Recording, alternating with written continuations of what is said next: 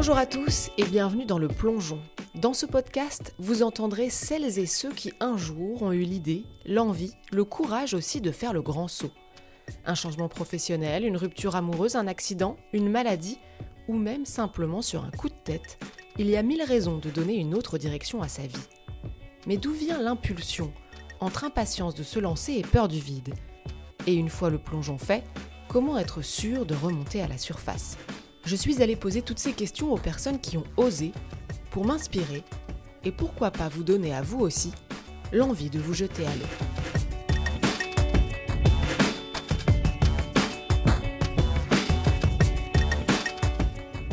Ça m'a totalement transformée, la Andrea d'aujourd'hui. Je ne pense pas que sans le VIH, euh, je serais cette personne-là.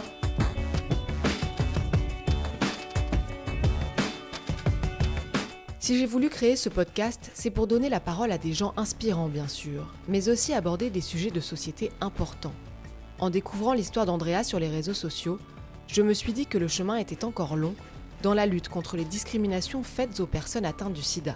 Cette maladie apparue au début des années 80 et qu'on connaît pourtant de mieux en mieux. Andrea a été testée positive à 22 ans. Son monde s'écroule et ses projets avec. En plus de la peur de mourir, elle doit aussi affronter la honte et le regard des autres. Après avoir été jetée dans le vide et avoir cru ne jamais remonter, Andrea a pu reprendre son souffle grâce à l'amour inconditionnel de son mari et fonder une famille alors que certains la disaient condamnée. Un combat pour elle, mais aussi les autres personnes atteintes du VIH-Sida. Car comme le dit si bien Andrea, ne laissez jamais une épreuve définir qui vous êtes, ni votre destinée.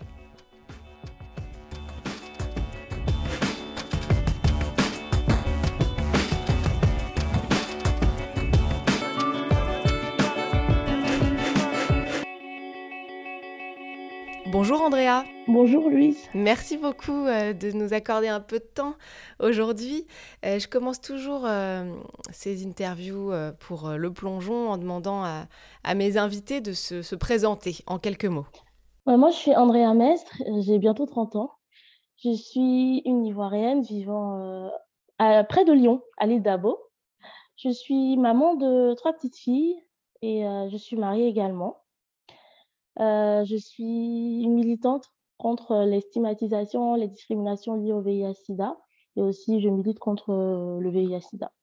Alors c'est vrai que d'habitude, Andrea, je demande à mes invités de me parler un peu de leur vie d'avant, mais dans votre cas, je pense qu'on va tout de suite rentrer dans le vif du sujet, euh, parce que ce qui m'intéresse en fait, c'est surtout ce qui s'est passé après. Et donc on va commencer par ce jour de 2014 où euh, je crois que vous pourriez même le dire vous-même comme ça, votre vie bascule. Racontez-nous un peu euh, ce moment. Oui, euh, c'était en septembre 2014. J'avais un copain à l'époque qui, m'avait proposé en fait de faire le test de, dépistage du, du VIH/SIDA parce que lui faisait son test à chaque nouvelle relation.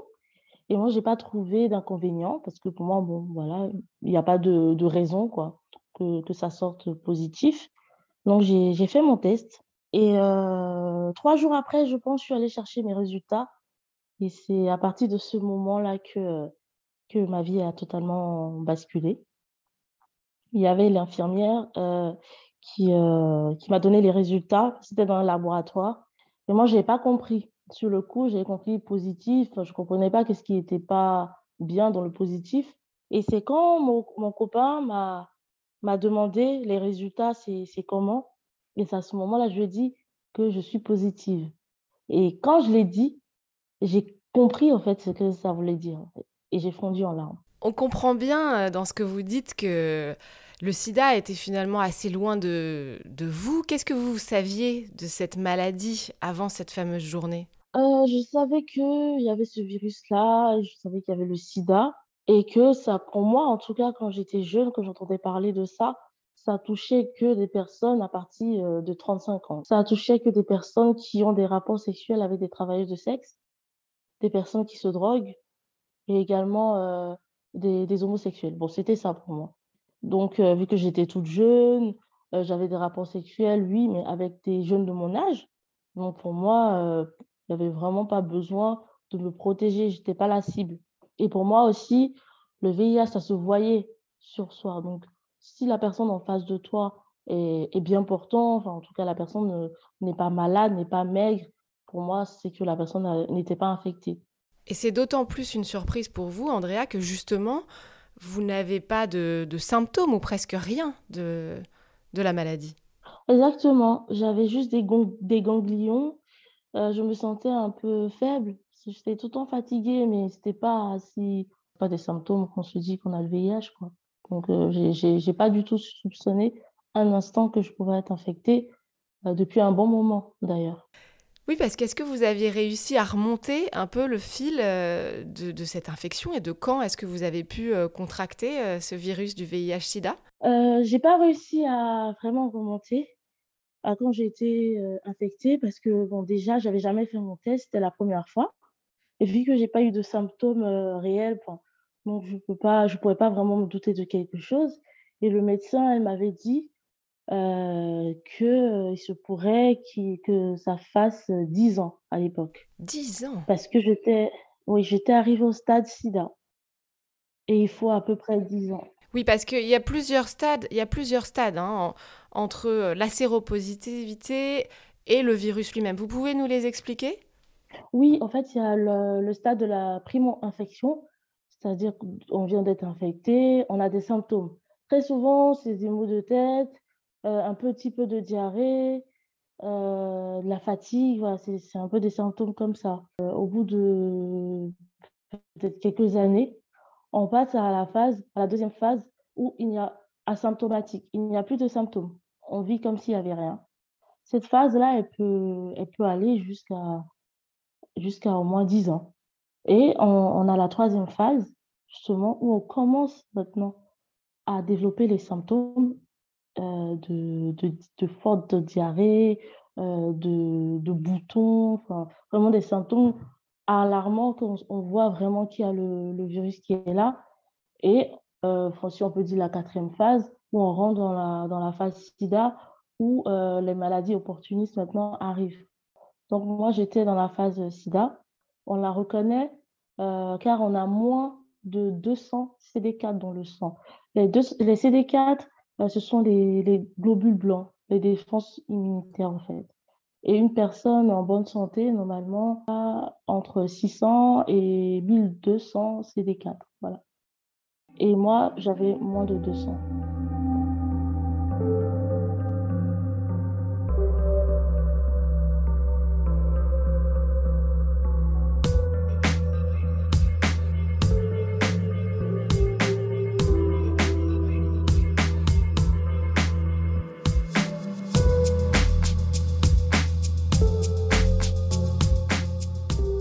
Clairement dans la phase la, plus grave. Euh, comment est-ce que vous vous sentez à ce moment-là, quand on vous annonce tout ça et que ça vous tombe sur la tête? Je me suis dit, oh mince, j'ai 22 ans à l'époque. Qu'est-ce que je vais faire de ma vie à 22 ans? Avoir le VIH, pour moi, c'était la fin de tout, en fait. Je pensais que j'allais, j'allais mourir bientôt. Dans ma tête, euh, tout était fini. J'allais tomber malade, j'allais être amaigrie et, je pouvais mourir, quoi. Et au-delà de cette peur de mourir, la particularité avec le VIH-Sida, c'est que c'est une maladie, vous l'avez expliqué, sexuellement transmissible, entre autres. Et c'est bien souvent qu'elle s'accompagne de honte et de culpabilité. Vous avez dû faire face à ça aussi. Exactement. J'avais honte de moi. Euh, j'avais de la culpabilité parce que je me suis dit, j'ai pas fait attention et je me suis mise dans cette situation-là. J'ai gâché ma vie. En plus de ça, tout le monde allait me fuir. On se dit que euh, on n'aura plus d'amis, même la famille euh, ne, sera peut-être pas là pour nous soutenir. C'est-à-dire, on a, on a l'impression d'avoir une étiquette qui est collée sur nous. On passe d'une personne lambda à une personne séropositive. Même ce, ce terme-là est stigmatisant, en fait. On a l'impression de, voilà, que c'est une, une nouvelle identité, en fait.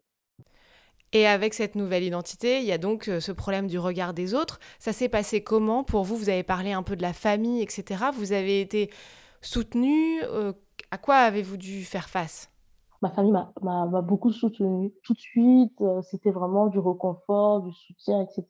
Je l'ai dit aussi à un des amis les plus proches. Mais par contre, j'ai vécu de la stigmatisation vis-à-vis de, des proches de mon ex-copain même lui également. Et c'est ce qui m'a fait comprendre que je peux être vue de cette façon par d'autres personnes. Je me suis dit, ma famille, mes amis, ce sont des personnes qui m'aiment.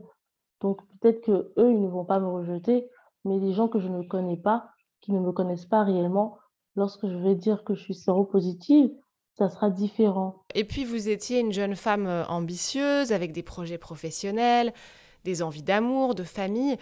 Quel est l'impact de la, de la séropositivité, du VIH-Sida à ce moment-là sur vos projets? Vous vous dites quoi? Que, tout s'effondre? Oui, à ce moment-là, je me suis dit que, que c'est fini en fait. J'aurais, j'aurais plus d'avenir. Je vois pas quel homme allait euh, vouloir faire sa vie avec euh, une femme séropositive. Et le côté professionnel, je me suis dit aussi que étant donné que j'allais tomber malade, euh, j'allais pas pouvoir travailler. Donc pour moi, à 22 ans, j'ai signé un peu mon arrêt de mort. Et d'ailleurs, euh, la détresse que vous vivez vous emmène assez bas, je crois, enfin presque au pire. Exactement, j'ai fait une tentative de suicide euh, lorsque euh, mon ex-copain a décidé de mettre un terme à la relation. Et là, j'ai pas supporté parce que je me suis dit, mais c'est fini pour moi, je vais devoir aller dire à une autre personne que je suis séropositive. C'était trop, en fait. Moi, c'était une descente, en fait, aux enfers. Et donc, euh, j'ai avalé mes médicaments, en fait, mes antirétroviraux, j'ai avalé toute la boîte. Je me suis dit, au moins, autant mourir, mais c'est fini, quoi. Alors, heureusement, évidemment, euh, ça ne fonctionne pas. Et puis, il y a un jour, euh, pour moi, votre plongeon est un peu là, finalement, parce que pour moi, là, vous rentrez dans l'action et vous vous dites, non, les choses peuvent pas se passer comme ça. Je, je, vais reprendre un peu le contrôle. Comment est-ce que ça se manifeste dans votre tête? Savez, après ma tentative de suicide, j'ai eu comme un déclic. Je me suis dit non, euh, c'est pas possible, ça ne peut pas se terminer comme ça. Euh, j'ai envie de sortir. En fait, c'était ça. En fait, j'ai envie de sortir, j'ai envie de prendre l'air, de voir autre, autre chose, de retrouver ma vie d'avant, en fait. Et justement, c'est ce jour-là qui a tout déclenché, cette sortie-là. Je suis, je suis allée à, une fête. Euh, et c'est là que j'ai rencontré l'homme qui est aujourd'hui mon mari.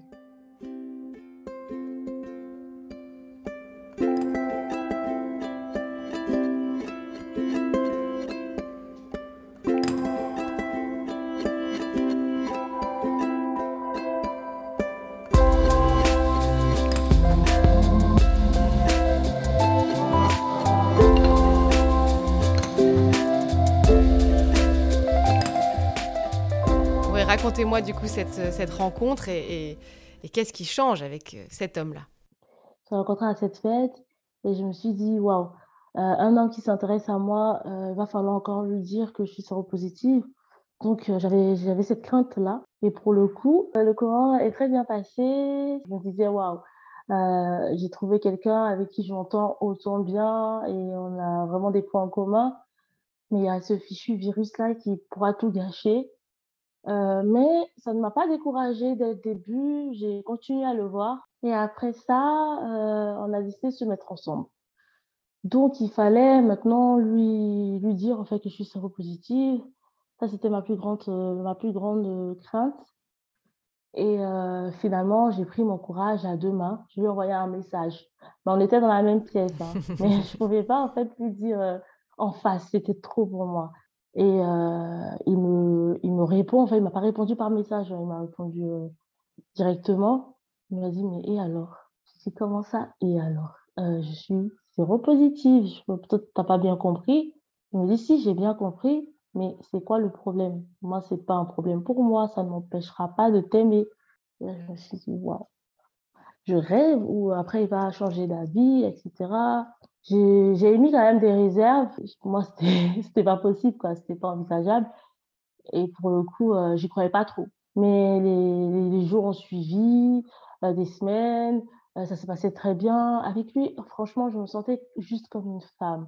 Et je pense que ça m'a fait revivre parce que je me sentais pas différente. Il me traitait comme s'il y avait, il y avait absolument rien. Il n'avait pas peur de moi, chose que j'avais ressentie dans ma relation précédente le VIH, cette fois-ci, n'avait plus sa place. Parce que quand tu es une femme séropositive, il y a aussi ce côté-là où tu as l'impression, en fait, euh, de transmettre la mort. C'est-à-dire que tu peux transmettre quelque chose qui peut tuer quelqu'un. Et ça, ça crée un manque de confiance en soi, mais terrible. Et là, de tomber sur un homme qui me voit comme une femme tout simplement, qui me désire, je me suis dit waouh, c'était vraiment un amour euh, sincère et, simple quoi. quelle belle preuve d'amour, hein, d'aller au-delà de, la maladie comme ça dès les, débuts d'une relation. Et puis comme rien ne vous arrête, Andrea, j'ai l'impression, vous décidez, euh, alors que cette relation s'est installée, euh, que vous allez avoir votre premier enfant, alors que certains vous ont prédit que ce serait euh, totalement impossible. Exactement. Tout est allé très vite entre nous. cinq mois après notre relation, il m'a fait la demande en mariage. Voilà, et on l'a fait ça d'abord parce que je n'avais pas confiance encore. Hein. Je me disais peut-être qu'il y aura un, revirement de situation. Donc, j'ai dit, on commence par ça déjà. Et on a ménagé ensemble. Et là, j'avais ce désir-là de maternité. Je ne peux même pas l'expliquer, mais c'était plus fort que moi. Je ne sais pas si c'est peut-être parce qu'on m'a dit que je ne pourrais pas avoir d'enfant. Et là, euh, ce désir de maternité est arrivé. Je me suis posé des questions, mais comment on va faire pour faire un enfant, étant donné qu'on ne peut pas avoir des rapports non protégés Comment on va faire? C'est vrai qu'on a un peu toutes ces, toutes ces questions-là dans la tête, mais concrètement, comment ça se passe pour avoir un enfant alors qu'on est euh, atteinte du, du VIH-Sida euh, Et donc, je me suis renseignée sur Internet et j'ai vu euh, qu'il y avait l'auto-insémination. C'est une possibilité de recueillir le sperme du partenaire et de l'injecter à l'autre partenaire. Ah oui, comme ça, avec ces petits, ces petits moyens du bord, quoi. Voilà, en toute intimité. je me suis dit, ah bah pourquoi pas. Ok. donc, euh, c'est ce qu'on a fait pour ma première fille. On a fait une auto-insémination et ça, ça a vite fonctionné. Hein. Super. Euh, de, la deuxième fois, la deuxième fois, ça fonctionnait. Là, j'étais euh, j'étais sur un nuage. C'était, moi, c'était un, un miracle, quoi waouh, voilà, je vais être maman malgré euh, le, VIH, malgré qu'on m'ait dit que euh, je, ne serai jamais maman et que je, portais plutôt la mort en moi. Et là, je vais porter la vie. C'était quand même euh, une revanche, en fait. C'était une bataille de gagner. Et après, est venu les craintes de Ah, ok, je suis maman, enfin, je vais être maman, je suis enceinte, mais comment ça va se passer? Est-ce que je vais transmettre le virus à mon enfant? Oui, parce que vous avez fait ça, on a, compris que, pour la phase procréation, vous avez fait ça toute seule de votre côté en vous renseignant sur Internet et tout ça. Ça marche, super. Mais après, est-ce que justement, euh, vous avez dû faire un peu appel au, corps médical pour, pour, savoir comment protéger l'enfant à naître, vous protéger? Comment ça se passe? Euh, Oui, euh, j'ai contacté mon infectiologue, je lui ai dit que j'étais enceinte. Et du coup, euh, elle m'a demandé de continuer mon traitement, donné qu'il était compatible avec une grossesse. Je la voyais chaque mois et euh, je voyais aussi euh, l'obstétricien chaque mois. Donc, il y avait vraiment un suivi. J'avais tout le temps des analyses, etc. à chaque, à chaque rencontre. Ça m'a un peu rassurée par rapport au bébé à naître. Le médecin aussi m'a fait comprendre qu'il y avait de, vraiment un risque, mais vraiment très, très minime de transmettre le virus à l'enfant, étant donné que je suis sous traitement et que à l'accouchement, je pouvais choisir entre la césarienne et euh, la voie basse. J'avais le choix parce que ma charge virale était très faible euh, à cette époque-là. Donc la charge virale, au fait, c'est le nombre de virus au fait dans le sang. Le, le, traitement réduit la charge virale et c'est ça qui fait que le virus ne peut pas passer dans le sang pour le bébé, c'est ça? Exactement, exactement, exactement. C'est ce qui fait. Et euh, donc, j'ai passé une grossesse tout à fait normale. Franchement, c'était une grossesse, euh, je dirais facile, quoi. Il n'y avait pas plus de difficultés que ça. Et euh, il est venu le moment de l'accouchement. Bah, j'ai choisi la césarienne. pour plus de précautions, en fait, on m'avait quand même dit qu'il y avait une, enfin, un risque de 0,04%. Et honnêtement, je voulais éliminer les 0,04%, en fait. Bien sûr. Donc, j'ai choisi la césarienne. Et, euh, et mon bébé, voilà, elle est née en, en pleine forme. Euh, à la naissance, on lui a fait une batterie d'examens pour, euh, pour voir si justement le virus était présent ou pas. Et c'était négatif. On lui a refait encore des examens à trois mois. C'était négatif. On a refait à six mois. On a refait à, à un an.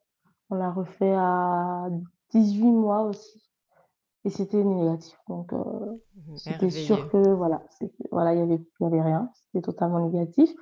Elle a aussi euh, pris un, traitement à, la naissance pendant deux semaines pour éliminer toute trace du virus au cas où il y aurait en fait. Donc, il n'y a vraiment pas de risque pour l'enfant quand on est suivi par le corps médical. Et d'ailleurs, votre aînée a eu deux petites sœurs, c'est ça? Vous avez trois filles? C'est ça. Elle a eu deux petites sœurs qui sont nées par, qui sont, qui ont été conçues par contre par la voie naturelle. Ouais. Il n'y a pas eu de d'auto-insémination cette fois-ci. Parce que le médecin nous a donné le feu vert, en fait, d'avoir des rapports non protégés, étant donné que, grâce au traitement, j'étais devenue indétectable. Ah, vous n'avez plus de charge virale du tout dans votre sang. Voilà, ma charge virale est supprimée et donc je ne peux plus transmettre le virus, ni à mon partenaire, ni à, n'importe quelle personne, ni à mon enfant, etc. Donc c'est un soulagement. Pour moi, être indétectable, c'est une forme de guérison C'est-à-dire, le virus n'a pas disparu, il est là, mais il est endormi, on ne le voit pas, il, il, ne fait plus de dégâts en fait. Voilà, il n'y a plus de risque de transmission. Je me dis tout de suite que je ne suis plus en danger pour qui que ce soit en fait. Et ça, ça change tout. Ça change tout. Ça change tout.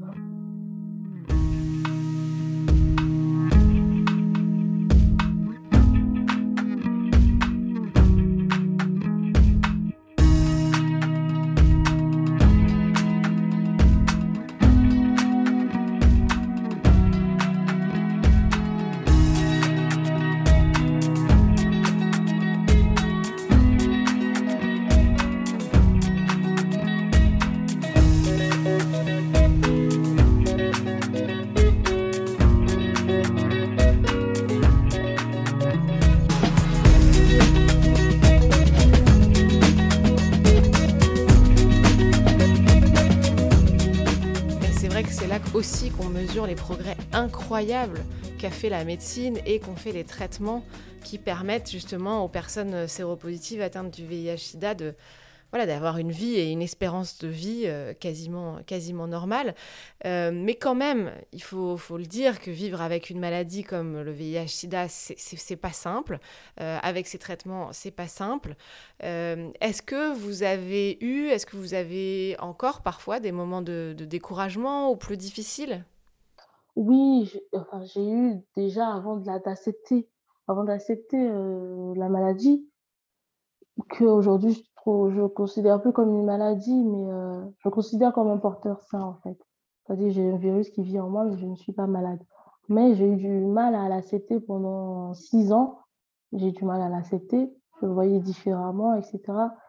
Et euh, c'est vrai que c'est pas évident de, te dire, de se dire qu'on prend un traitement à vie et que si on arrête ce traitement-là, on peut mourir. C'est difficile tous les jours de se dire ça, euh, de, ne pas, de ne pas sauter un jour, etc. C'est-à-dire, on a vraiment, on a l'impression d'avoir la corde au cou, quoi. Et puis, ce traitement a des effets secondaires ou il y a des, il y a des... Oui, il y a des effets secondaires. Moi, j'en ai eu. J'en ai eu plusieurs, d'ailleurs. Et c'est ce qui rend un peu les choses difficiles. J'ai eu une fatigue très chronique. C'est-à-dire, on se réveille le matin, on est fatigué, alors qu'on n'a absolument rien fait, on a juste dormi. Hein. On est fatigué toute la journée comme si, euh, je ne sais pas, quand on avait fait quelque chose de waouh, et c'est quelque chose que, qui est handicapant, en fait, dans la vie et que personne ne peut réellement comprendre pourquoi on est tout le temps fatigué. Mais ça, c'est ce que le traitement me faisait. J'étais fatiguée pendant, pendant six ans et demi, sept ans. Hein. Il y a aussi euh, la perte de mémoire instantanée. C'est-à-dire que j'ai la mémoire, je me rappelle des choses il y a deux, trois ans, cinq ans, mais ce qui vient de se passer, en fait, mon cerveau n'enregistre plus. Je n'arrive plus à garder en mémoire si je note pas, en fait, j'oublie complètement tout. Oui, donc, ce sont quand même des effets secondaires qui sont handicapants. Euh, qu'est-ce qui vous donne la force, cette force-là que vous avez de continuer à avancer, de décider à, à mener une vie normale, entre guillemets? Déjà, je dirais le cadeau de la vie, quoi. C'est-à-dire que je, je, suis maman, j'ai mes, mes, trois enfants, et euh, je me dis, il y a énormément de femmes séropositives qui n'ont pas cette chance-là. Et je dois remercier le ciel de pouvoir vivre ces moments-là, de pouvoir euh, vivre comme n'importe quelle maman, même s'il y a ces effets secondaires-là, mais euh, je ne suis pas clouée sur un lit, en fait, grâce justement à l'avancée de la médecine, mais également grâce à l'amour, en fait, de ceux qui m'entourent. Et pour, pour tout ça, je dois vivre pour toutes les personnes séropositives dans les années 90 qui n'avaient pas de traitement, qui, qui mouraient, ces personnes qui ne pouvaient pas croire à un avenir, qui n'avaient pas d'avenir tout simplement. Toutes ces femmes à qui on, on, disait qu'elles ne pouvaient pas avoir d'enfants parce qu'elles allaient transmettre le virus à leurs enfants. Pour toutes ces personnes-là, je me devais de vivre en fait, pour leur mémoire, parce que je me dis, ça doit être tellement difficile de, de, vivre à cette époque où il n'y avait pas de traitement. Et même quand il y a eu des traitements, des traitements tellement lourds. Moi, j'ai un comprimé à prendre par jour et ils avaient 30 comprimés à prendre. Non, c'est pas comparable. Et pour eux, en tout cas, déjà, euh, je me suis dit, non, Andrea, lève-toi, vis comme s'il n'y avait aucun virus, parce que dans la tête, je l'avais vaincu, ce virus-là. Je me dis, il n'y a pas de raison de m'apitoyer sur les effets secondaires. Je peux aller de l'avant. Qu'est-ce que vous a appris cette épreuve sur vous-même? Déjà, ça m'a appris que euh, je pouvais être plus forte, parce qu'il en faut de la force pour se lever victorieux euh, de, cette épreuve-là, de pouvoir vivre euh, sans, sans tenir compte du regard des autres, parce que j'ai vaincu le regard des autres. Et aujourd'hui, c'est libérateur, en fait. C'est-à-dire que ça m'a donné une force de vivre tout simplement, en fait, selon mes volontés, selon mes envies, sans calculer, au fait, le poids de la société, le regard des autres et tout. Cette épreuve-là m'a beaucoup apporté ça m'a fait grandir avant, avant le temps même, je dirais, parce que j'avais 22 ans. Mais j'ai dû grandir plus vite. J'ai dû être, euh, devenir mature. Ça m'a totalement transformée. La Andrea d'aujourd'hui, je ne pense pas que sans le VIH, euh, je serais cette personne-là. C'est vrai qu'il ne faut pas avoir cette maladie-là au grand jamais. Mais au pire des cas, si on, vit avec, on est contaminé, il faut pouvoir se dire que on peut vaincre ce virus-là, on peut vivre une vie merveilleuse et que rien ne pourra nous arrêter. Donc, euh, c'était vraiment. Euh, j'ai pris en fait ce qui était, euh, mort pour, le rendre vivant en créant une famille, en aidant les autres, les autres personnes séropositives à se relever également, à se battre, à vivre, à être heureux, à être épanoui. Là, je me dis ça, euh, c'est magnifique. quoi. C'est magnifique ce que vous dites et ce que, ce que vous faites parce que, en plus d'avoir la force euh, de euh, vivre malgré le regard des autres, de vivre malgré des effets secondaires, de vivre malgré une, maladie qui est là, quoi qu'il arrive. Vous luttez aussi contre les discriminations faites aux personnes atteintes du VIH-Sida. Concrètement, comment, comment vous pensez que que ces personnes-là pourraient être considérées enfin comme, comme normales? Quels sont les outils pour lutter contre ces discriminations? Déjà, euh, pour moi, c'est la visibilité.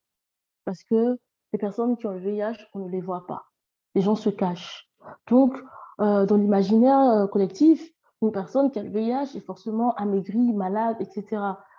On a toutes ces images-là des années 80, quand le sida est arrivé, donc, on, la peur, etc., de la mort, tout ça, c'est resté dans la tête des gens.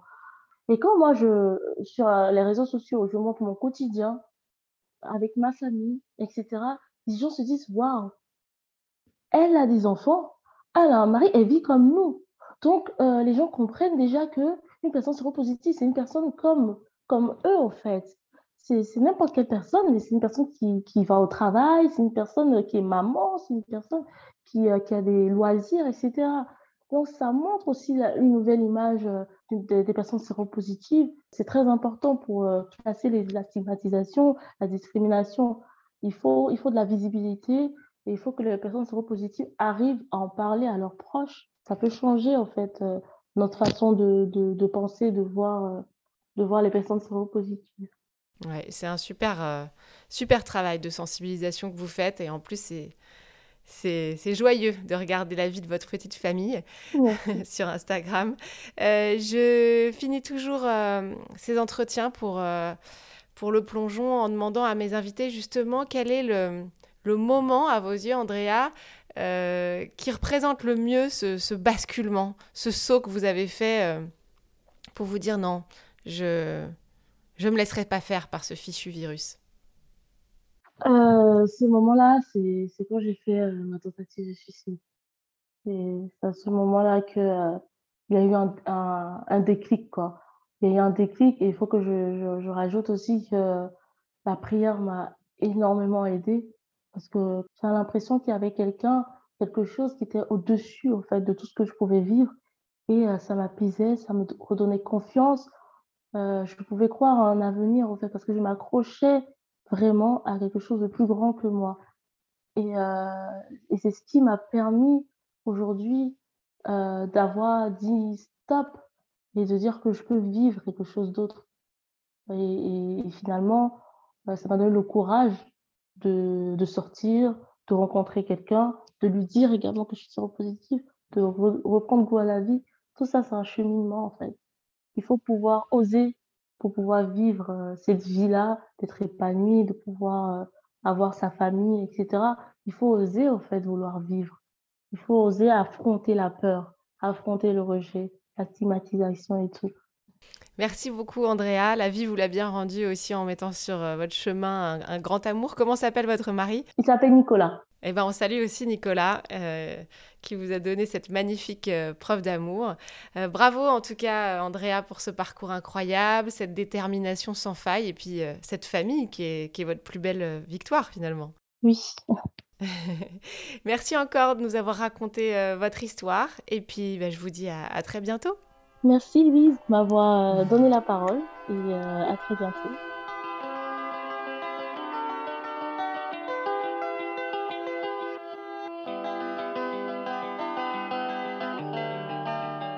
Et voilà, c'est la fin de ce nouvel épisode. Si ce plongeon vous a plu et que vous en voulez d'autres, n'hésitez pas à le faire savoir et à le partager. N'oubliez pas non plus de vous abonner sur Instagram at leplongeon.podcast pour ne rien manquer des prochains épisodes. Merci à tous et à très vite.